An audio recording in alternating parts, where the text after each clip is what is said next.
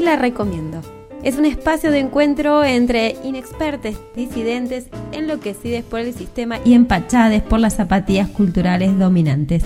Pero con una convicción que se repite en cada episodio, el sentido insólito de no dejarse abatir por un sentir trágico de la historia. No te la venimos a contar, te la venimos a recomendar. Te la recomiendo. Se trata de esas recomendaciones que se hacen en la sobremesa y con las que se te hace agua a la boca. Por eso, cada película se come con un plato especial. El menú es a la carta y hoy te la recomienda Gabriela Delfino. Ella es docente en Bahía Blanca, una mujer que sabe ir al frente de las luchas más justas, pero eso sí, sin perder nunca el buen humor. Y acción.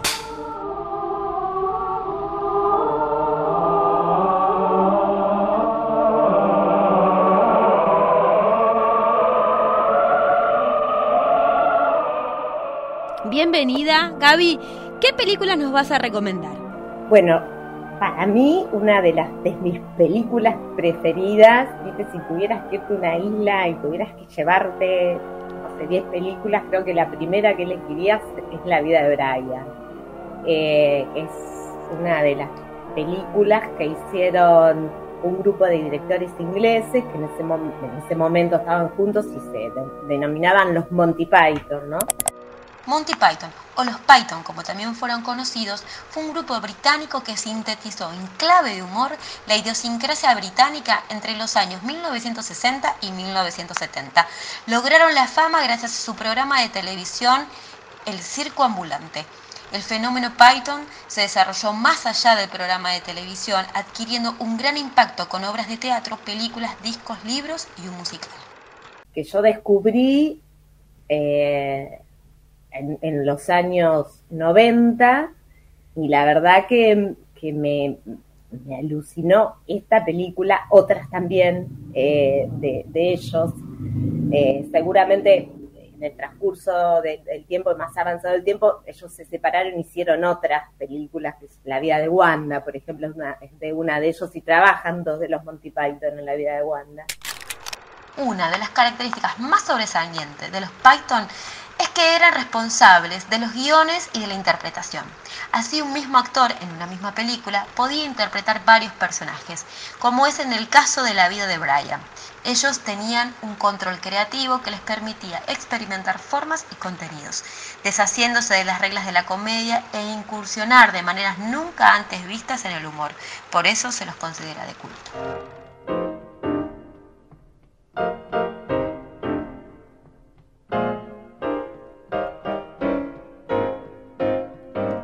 La vida de Brian está protagonizada por todos ellos, más otros actores y otras actrices, y es una, una historia de, Brian que nace en el mismo momento que Jesús, y es una vida paralela con, situaciones que en ese momento evidentemente eh, era como, como en, lo que, lo que era Jerusalén, Palestina, en, en ese momento Em, como, como esperando ese Mesías.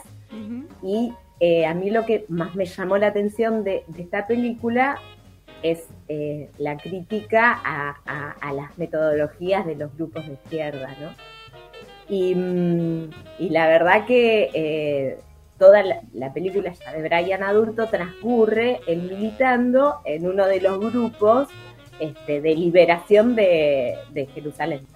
Eh, y, bueno, y, durante toda la película aparecen muchísimas escenas y situaciones eh, que, verdaderamente, por lo menos desde, desde lo que yo he vivido, son las mismas críticas que hoy hacemos a la izquierda y, que se van eh, dando a lo largo de, la película de una manera sumamente graciosa, cómica y sobre todo inteligente. A mí me llama mucho, mucho la atención eh, la inteligencia de estos autores y directores para, para plasmar eh, visual y argumentalmente esto que, por ahí decimos y hablamos cotidianamente.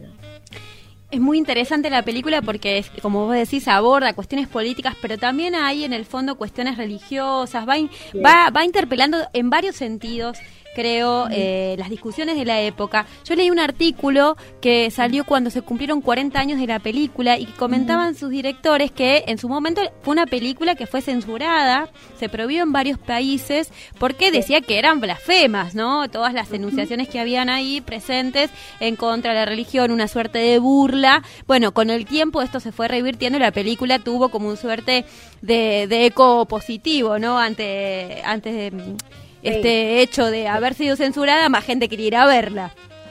Yo creo que eh, Brian se, ha convertido en una película de culto. Eh, después del tiempo se, se ha podido ver por ahí desde otro lugar, porque en realidad, insisto, lo que primero aparece pareciera ser esta, esta cuestión de la crítica a la religión.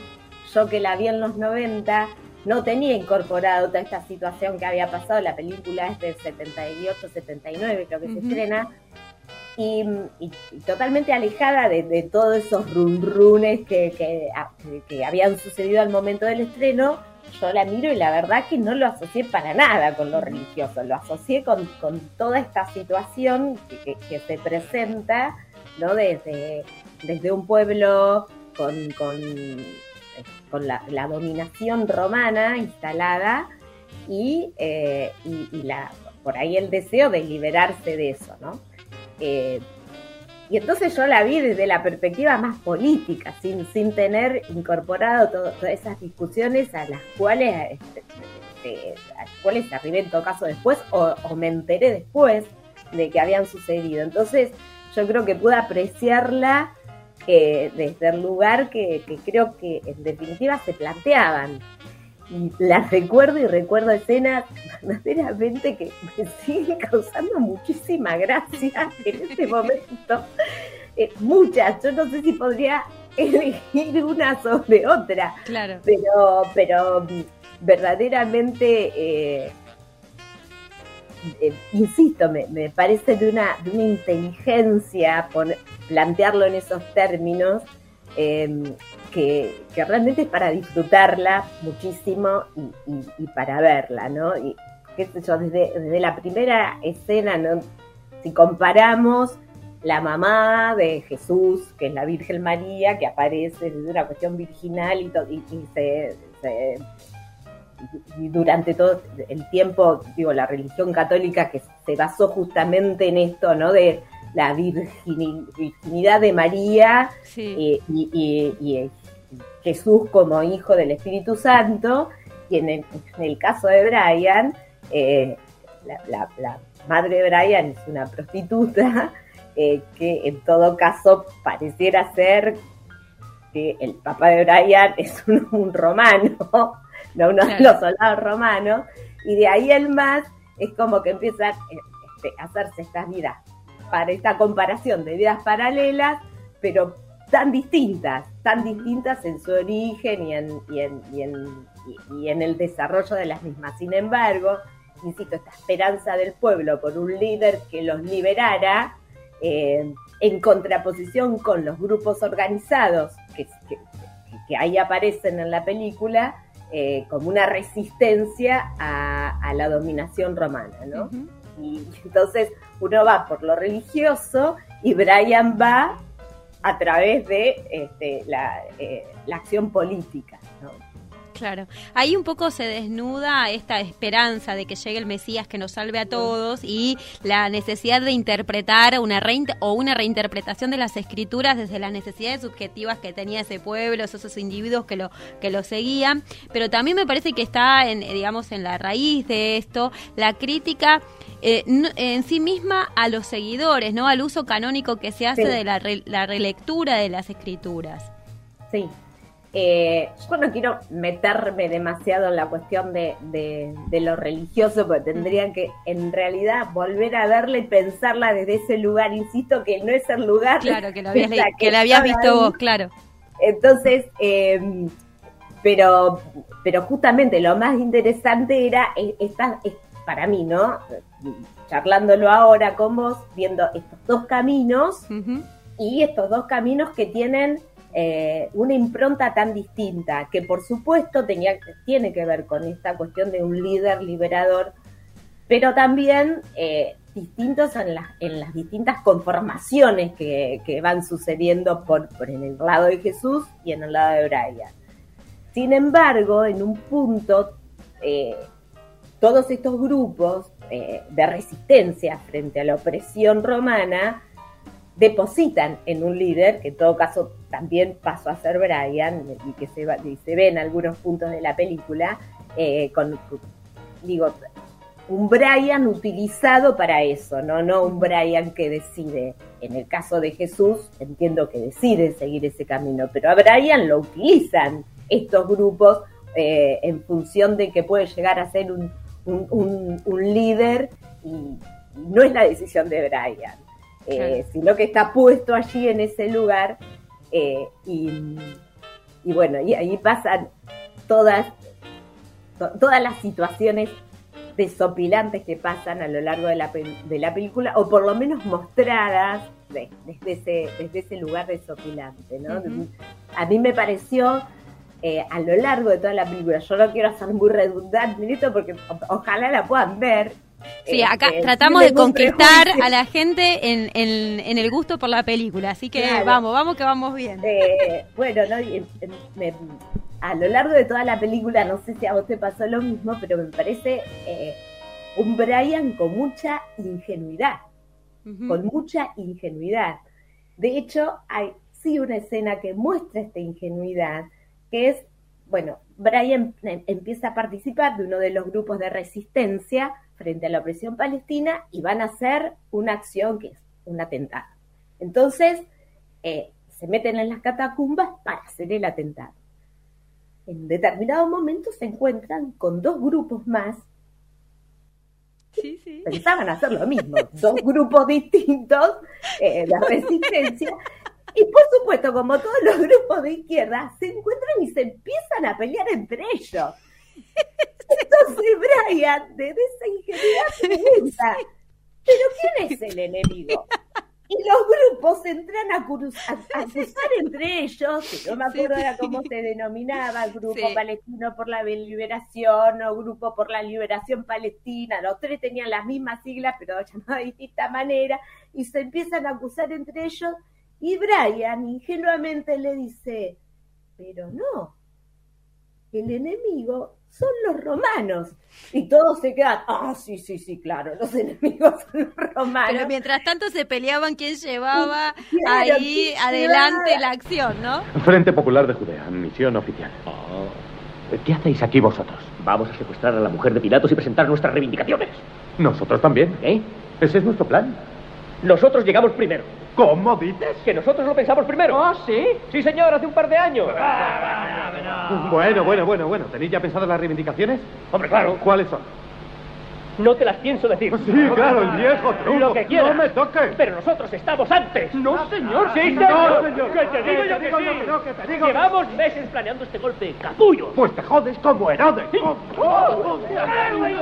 Hermanos, hermanos, debemos luchar juntos. ¡Eso hacemos!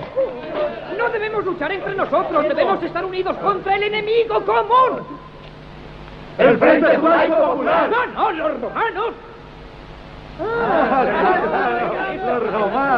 ¡Cuidado!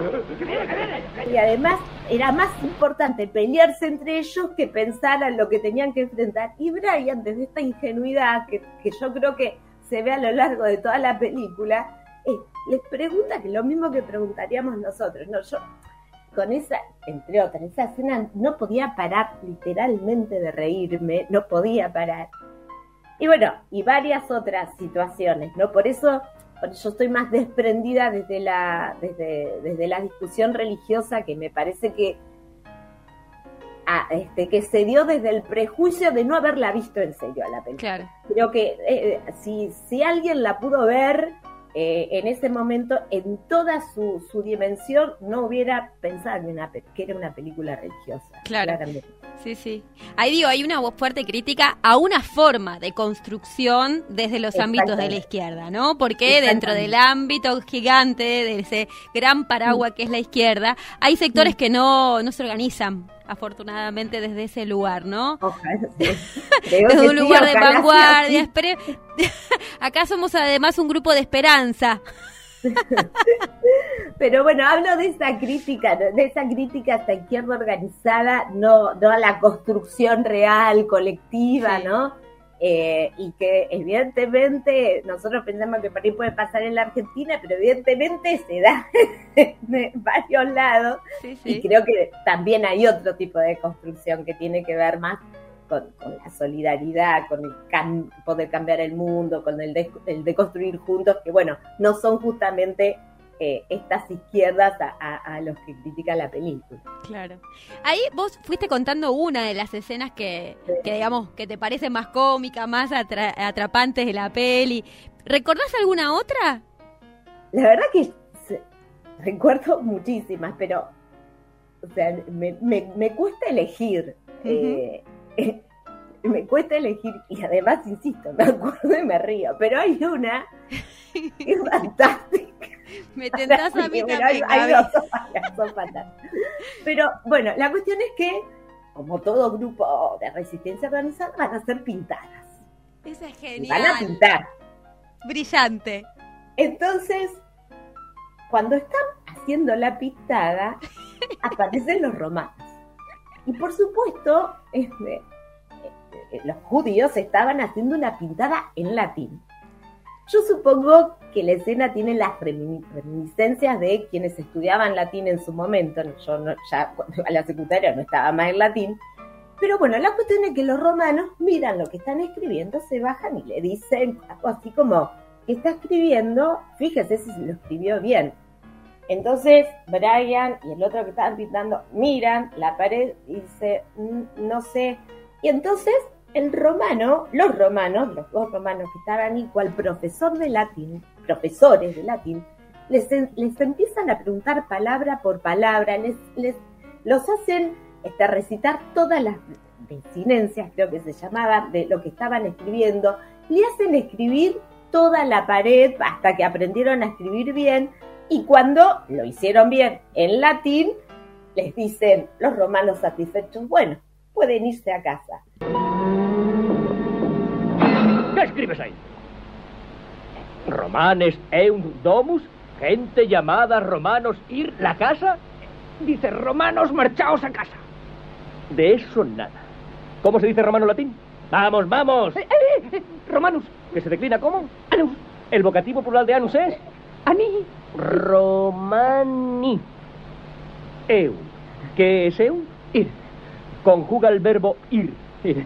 Eo, is, id, imus, itis, eunt. Luego eunt es. Ayer, tercera persona del plural del presente de indicativo. Ellos van. Pero romanos marchaos es una orden, así que hay que usar. ¿Qué es? Id, id. Falto romano. Plural, ite, ite. Ite. Domus en nominativo. Marcharse indica movimiento, ¿no, muchacho? ¿Has comprendido? Sí, señor. Escríbelo cien veces. Sí, señor. Gracias, señor. Ay, César. Hail, César.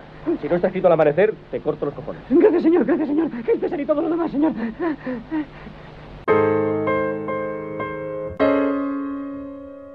Brian y el compañero se miran y salen corriendo.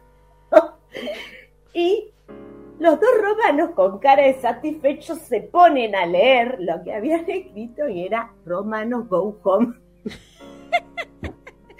Y ahí nos empiezan a correr. Pero para esto, Brian y el compañero estaban en 500 kilómetros. Bueno, digo, esta es una de las cosas que yo digo, ¿cómo se les puede ocurrir esto? ¿Cómo se les puede ocurrir esto? Bueno, y la verdad que no podría, en serio, este, elegir una más que otra. Pero bueno, esas son por ahí las que a mí más me hicieron reír eh, de- desde lo cómico y desde cómo se les puede ocurrir eso. ¿No? Pensar cómo se le ocurre esto. Pero sí, se les ocurre. A mí esa, esa escena donde están pintando me hizo acordar a la historieta de Asterix y Obelix, que aparecen como sí. historizadas, así en, en historieta, como una- era una imagen representada desde la historieta, ¿no?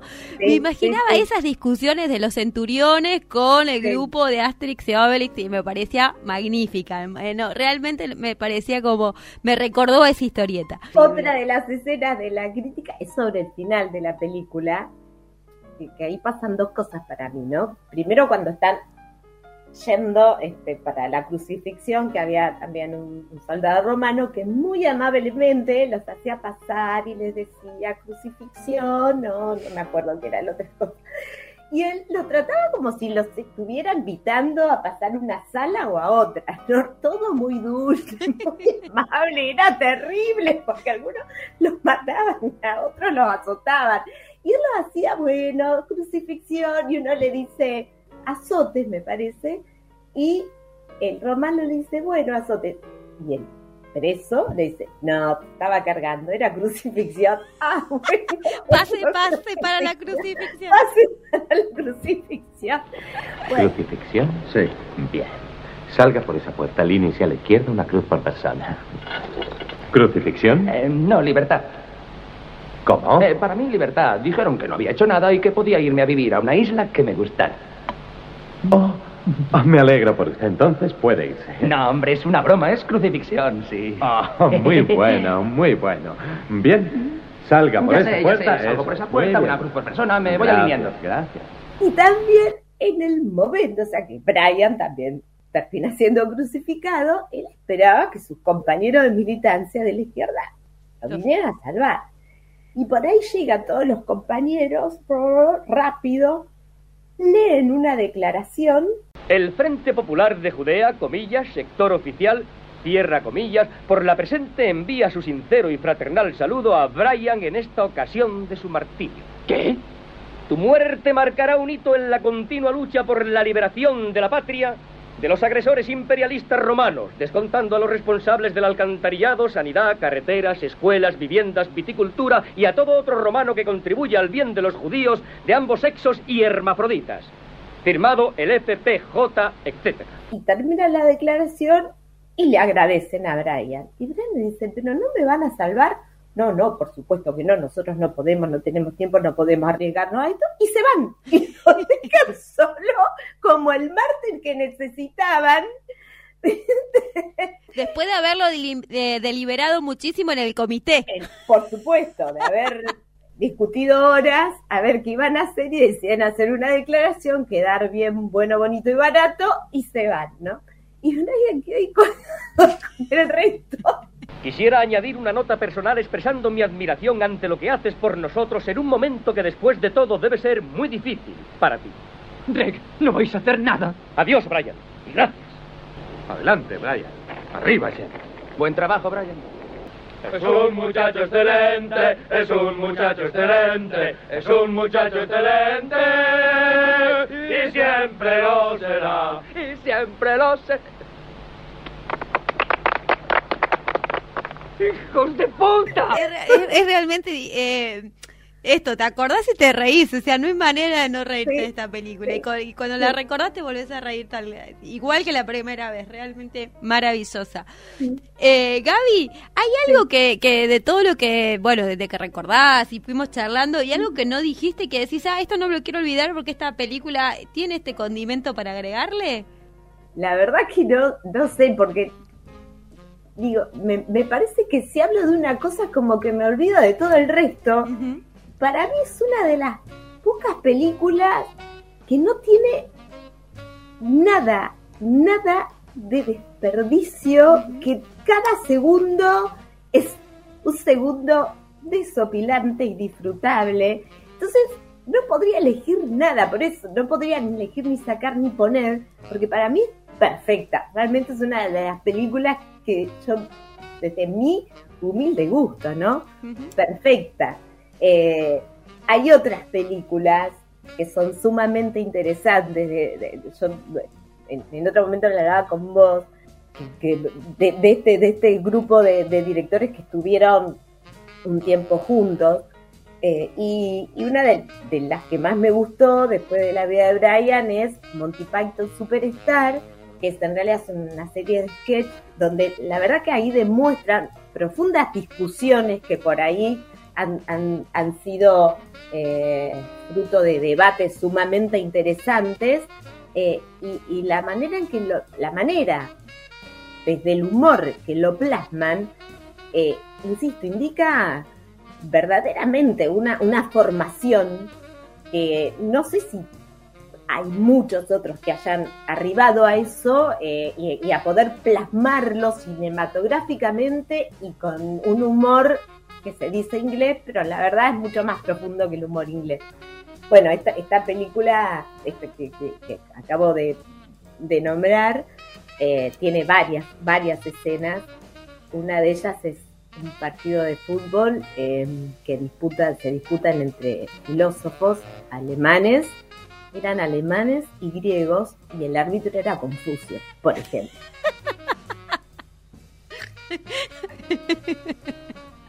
Eh, como para decirles, ¿no? Eh, para, para compartir alguna de, de, estas de, esta manera de pensar eh, estos debates y estas discusiones que por ahí son muy alto vuelo y que, y que realmente vos accedes a, través de una película de humor y, creo que deja esto pensando, ¿no? Para quien no conoce esto, creo que lo deja pensando, por lo menos deja la intriga para, para, para leer, para ver Mira, está bueno cuando las películas tienen esta posibilidad, ¿no? Este potencial de abrir intereses y además abrir debates, ¿no? Porque es una representación de la vida, de alguna manera, diferentes aspectos, y desde el cine hay una manera de entrarle a esas discusiones que es mucho más amable, más atractiva, ¿no?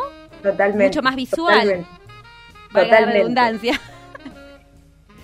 Y además, más descontracturada, ¿no? esta, situación de, sacar de, de, esos, por ahí, debates que a veces tienen como una estructura tan firme. Eh, bueno, me parece interesante el hecho de poder mirarlos desde otro lugar. Y, y yo insisto, no, nunca en ningún momento me parecieron ninguna de las películas de los Monty Python cuando se meten con estas cosas irrespetuosas todo lo contrario, quien quiso verlo irrespetuosa verdaderamente es porque no, la, no lo vio y mm, no vio nada y, no se puso eh, a pensar en, lo que ellos mostraban y desarrollaban. Así que bueno, al contrario, no me, parecieron de mucho respeto y, de mucho humor, con crítica, con debate y bajar eso al humor. Me parece un ejercicio de suma inteligencia, ¿no? Sí, sí. Y, de ningún y en ningún momento aparece una, una cuestión irrespetuosa, por lo menos no desde mi perspectiva. Impecable, Gaby.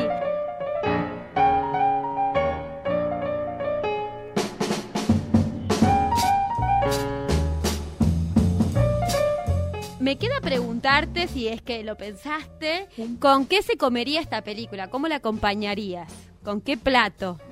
Puede entrar una bebida también, ¿eh?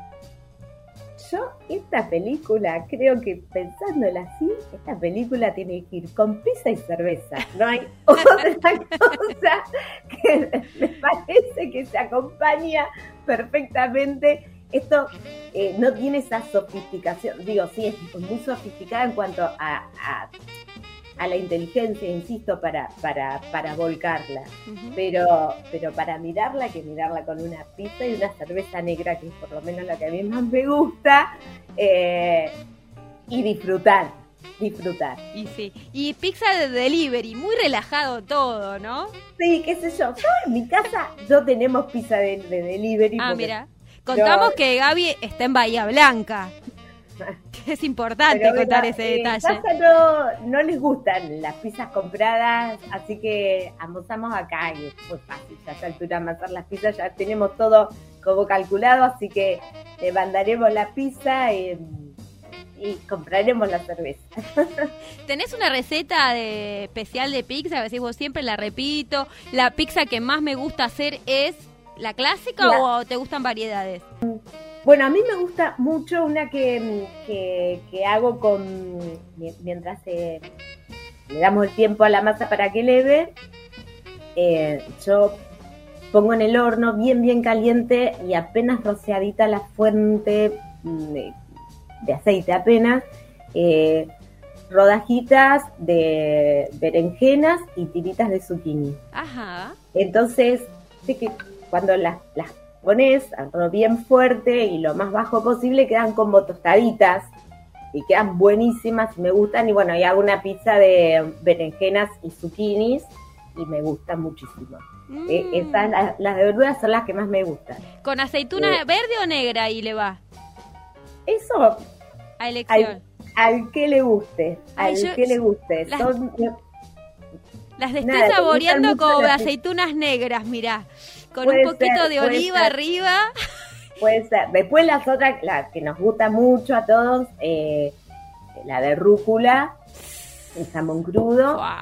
Eh, y después eh, hay una que me la enseñó a hacer mi hija, que en realidad yo no la hago, la hace más ella. eh, hay un, haces un rehogado con cebollas, eh, morrón y un toquelín de mostaza que queda buenísima y esa, bueno, la pones arriba de la pizza con queso y esa está muy buena. A mí me gustan más las pizzas que tienen todas estas verduras arriba que, que las otras, ¿no? Que, que por ahí tienen jamón o queso, cualquier otro de los fiambres. Yo disfruto más esa, pero bueno, en realidad hago una fuente grande eh, con las pizzas alargadas, tipo lo que hacía Narda Lepe, no las hago redondas, hago una fuente grande Sí. con, con, con la, la, la masa previamente separada, pero a lo largo. Quedan como rectangulares y ahí voy poniendo todas las variedades y las saco todas juntas y cada uno se sirve que más, la parte que más le gusta. Y... Bueno, Gaby, al final me hablaste de una pizza gourmet vos. No, no, no. Te, te despachaste con tres sabores, uno más, más bueno que el otro, y para incursionar ahí un poco en la cocina y en, en probar otras variedades. Así que, eh, bien, No, no, muy buena propuesta. Tendría que ser mi hija. Yo, nada, esto es una pavada para, pero mm, es lo, lo más elaborado que hago. así Bueno, no, no, nada de modestia acá, Gaby. Te luciste con estas tres propuestas de pizza para acompañar esta pe- este peliculón de comedia que es imperdible. Y bueno, ya cerrando este podcast, te tengo que preguntar. Lo que preguntamos a todos y a todas los que pasan por este programa es: ¿con qué tema musical cerrarías vos este podcast? Bueno, para no caer en una blasfemia, teniendo en cuenta esta película, yo no podría ponerle otro final musical que el de la propia película, ¿no? Cuando van canta- cantando en la crucifixión y cantan algo así como que hay que ver el lado bueno de la vida. Ya sabes lo que dicen. La vida es tan mala a veces. Te enfermas y te enfureces. Otras cosas a veces ya son otras nueces. Cuando en la vida te crees que enloqueces, no protestes, ve a por peces. Y ya verás que no hay que perder el compás. Una canción muy amable, muy, este, pegadiza, eh, y sería una herejía no, este, no poner este final musical y tomar otro. Así que no voy a ser hereje voy a, voy a dejar esta, esta, esta canción final de la película que es maravillosa, además es maravillosa. Always look on the bright side of life. Always look on the light side of life. If life seems jolly rotten, there's something you've forgotten. And that's to laugh and smile and dance and sing. When you're feeling in the dumps, don't be silly chumps. Just purse your lips and whistle, that's the thing. And always look on the bright side of life. Come on. Always look on the right side of life. Este ha sido un podcast de Te la recomiendo. En este menú cinematográfico participó como recomendador invitada Gabriela Bertino. Mi nombre es Ivana Musolón, actuando con el sentido insólito de la historia. Mariano Gómez, operación técnica y otras hierbas. Si querés seguir escuchando más recomendaciones de cine o hacer la tuya propia, seguinos a través de radiominga.com.ar, donde también podés encontrar toda la programación de la radio.